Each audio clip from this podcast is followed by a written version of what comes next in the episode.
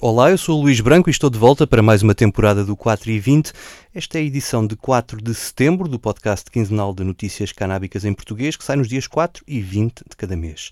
Já sabe que pode subscrever as emissões na sua aplicação para podcasts no telemóvel. Também estamos no iTunes e no Spotify. E o mesmo acontece com os outros podcasts do Esquerda.net, como Alta Voz, com leituras longas de artigos, o Mais Esquerda, com registros de debates e conferências, os Cantos da Casa, com o melhor da música portuguesa, e também o podcast semanal coordenado pelo Fernando Rosa, chama-se Convocar a História e traz sempre temas e convidados diferentes ao sábado. Todos estes podcasts também podem ser ouvidos e subscritos em www.esquerda.net barra rádio. E agora vamos às notícias.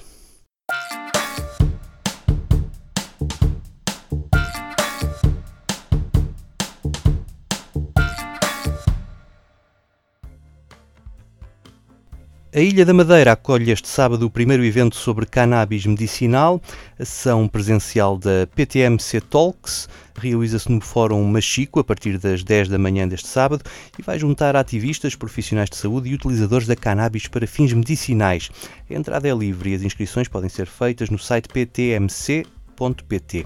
Esta edição da PTMC Talks conta com o apoio da Câmara Municipal do Machico e no início será projetado o documentário Pacientes, com a presença da realizadora Laura Ramos. Ela participa em seguida num debate ao lado de outros convidados, como a enfermeira especialista em cannabis medicinal Soraya Tomás, um agente da PSP, Telmo Ponte, que é pai de uma criança com epilepsia refratária, e o vice-presidente da Canacasa, João Costa. E enquanto os portugueses ainda esperam e desesperam para poderem ter acesso legal na farmácia aos produtos da cannabis medicinal, o Infarmed continua a dar licenças de produção aos tubarões do cannabis. Na semana passada, a multinacional Clever Leaves tornou-se a nona empresa a obter licença do Infarmed para cultivar, importar e exportar cannabis medicinal. A licença é provisória por causa do Covid-19 e está dependente de uma inspeção no local do cultivo. Esta empresa detém 85 hectares de terreno na Zambujeira do Mar. É aqui no Conselho de Odmira que irá plantar em estufa e ao ar livre. Este é o seu primeiro centro de produção de flores de cannabis seca na Europa e o objetivo é tornar-se numa das principais exportadoras europeias de cannabis medicinal. A Clever Leaves, que é liderada por um ex-executivo do mega fundo de investimento Blackstone, também planta na Colômbia para produzir extratos de cannabis, está presente no Canadá, Estados Unidos e Alemanha.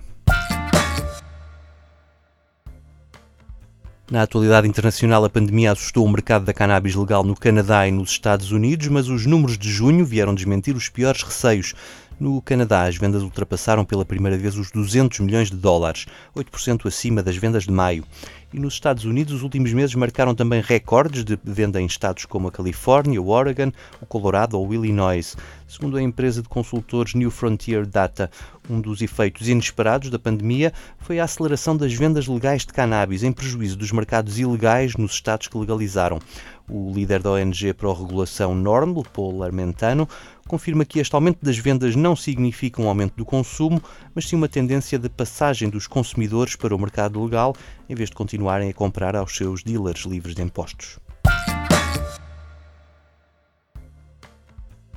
Um artigo publicado na semana passada na revista Science fez as contas ao dinheiro destinado à investigação científica sobre a cannabis desde o início do século nos Estados Unidos, Canadá e Reino Unido. Ao todo, entre o ano 2000 e 2018, terão sido gastos mais de 1.400 milhões de euros em investigação a esta planta. A grande fatia, quase mil milhões, veio do Instituto Nacional Norte-Americano da Toxicodependência. O que é notícia aqui, avança a Science, é que boa parte do dinheiro aplicado na investigação tem sido dirigido para projetos que se focam nos perigos potenciais da planta e não nos benefícios potenciais da sua aplicação médica. Os investigadores ouvidos pela Science dizem que esta conclusão confirma o que se ouve há muito tempo no meio académico, ou seja, é mais fácil obter financiamento para um projeto que se foque nos perigos do consumo do que no potencial da cannabis para tratar doenças. Este estudo olhou para os dados públicos relativos a 3.269 projetos de investigação financiados nos três países e descobriu que só no Canadá é que se investiu mais para conhecer melhor o sistema de endocannabinoides e os receptores de canabinoides no corpo humano, o autor deste estudo, Jim Hudson, quer usar estes dados no seu trabalho mais vasto acerca do financiamento à investigação na área do cancro. Pela positiva, o estudo indica que o financiamento à investigação tem aumentado nos últimos anos e que têm surgido novos financiadores, como o Programa de Investigação de Cannabis Medicinal do Estado norte-americano do Colorado. Isto apesar das restrições federais que existem à investigação nos Estados Unidos, por a cannabis estar classificada na tabela 1 das substâncias perigosas e sem valor medicinal, ou seja, acaba por ser uma pescadinha de rabo na boca, pois o valor medicinal só pode ser provado através da investigação científica e o facto de estar nesta tabela limita a possibilidade de fazer essa investigação.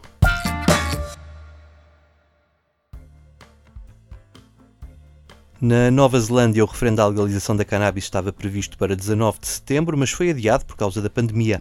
Terá lugar em simultâneo com as eleições legislativas a 17 de outubro, tal como outro referendo sobre a legalização da morte assistida. Uma sondagem publicada esta semana mostra que o país está dividido ao meio sobre legalizar a cannabis para fins recreativos, 49,5% para cada lado.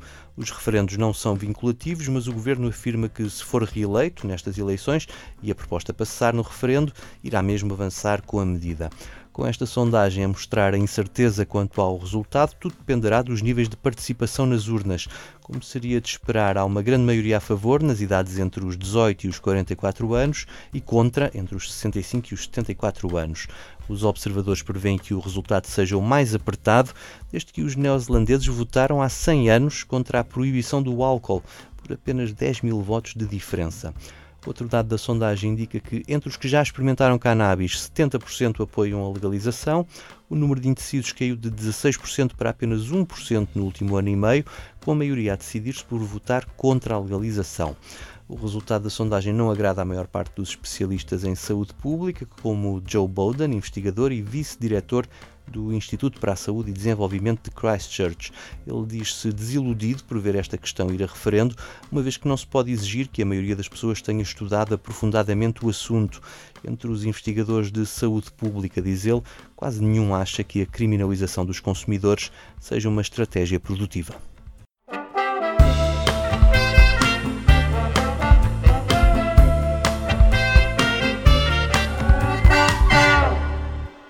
4 e 20 despede-se com um momento musical, desta vez à boleia dos 75 anos do Sérgio Godinho, feitos esta semana e comemorados em concerto.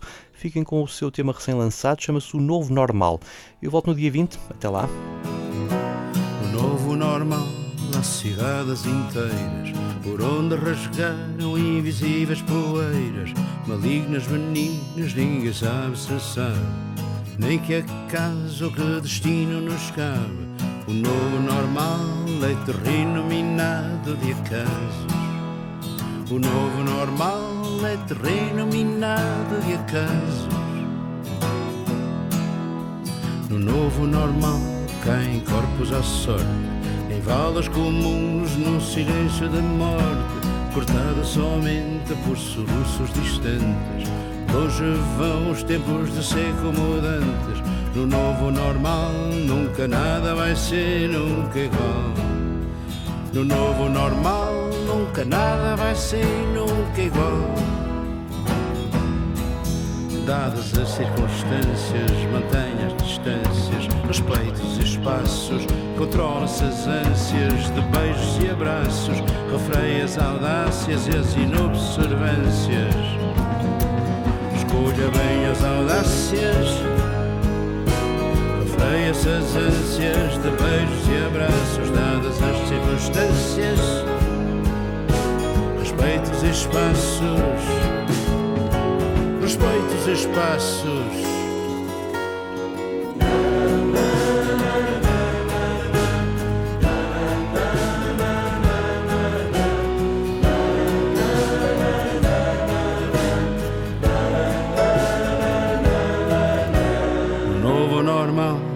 São contas feitas. Acordaste informado, ignorante te deitas. E amanhã pela manhã será que algo mudou?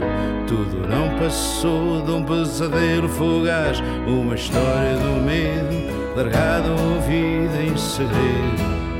Uma história do medo, largada ouvida em segredo. No novo normal, há grandes filas de fome não estão desgastados até deixar de ter nome. Até que o medo não tenha racionais fundamentos. seja só um buraco negro no céu, um horizonte de eventos, memorial do que se viveu. Um horizonte de eventos, memorial do que se viveu. Dadas as circunstâncias, mantenha as distâncias, respeite os espaços, controla-se as ânsias de beijos e abraços, refreia as audácias, as inobservâncias. Escolha bem as audácias, refreia-se as ânsias de beijos e abraços, dadas as circunstâncias, respeite os espaços os espaços